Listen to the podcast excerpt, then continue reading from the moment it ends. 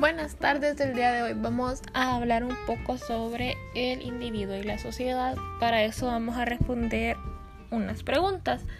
La primera pregunta es ¿cuál ha sido el papel de la psicología social en la sociedad? Y pues la psicología social sabemos que se dedica a identificar y a definir las posturas o posiciones que adaptan los individuos ante un entorno social que ya está dado estudia sistemáticamente las variaciones en estas reacciones de acuerdo a la variación que hay en el entorno social. La siguiente pregunta que tenemos es explique el significado cuando se habla de los binomios individuo-sociedad, cuerpo-mente y naturaleza-sociedad. Pues yo entiendo que cuando se habla de estos binomios se habla de un equilibrio que deben de tenerse entre sí. Es decir, que el individuo debe de tener o buscar tener un equilibrio con la sociedad.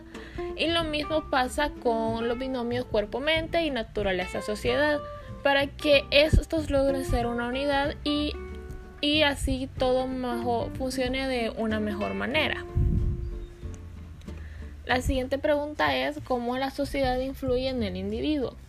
Y pues la sociedad es muy influyente en cada persona, ya que todos quieren encajar dentro de ella, quieren sentirse aceptados y pertenecer a un grupo, por lo que nos, nos influye a hacer diferentes cosas, ya sea en nuestra vestimenta, nuestra manera de hablar, nuestra manera de ser con las personas, en los juicios que tenemos sobre otras cosas, etc.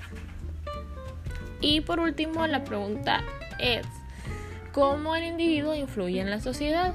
Y pues yo considero que siempre hay personas que son un poco más influyentes que otras, a las que llamamos líderes, que tienden a hacer nuevas tendencias o hacer cosas que los demás quieran hacer también. Por lo que esto hace que la sociedad vaya cambiando y vaya creando nuevas cosas en, dentro de esta. Y esto es todo, espero que esté todo claro. Eh, muy buenas tardes, Muchas gracias por su atención y adiós.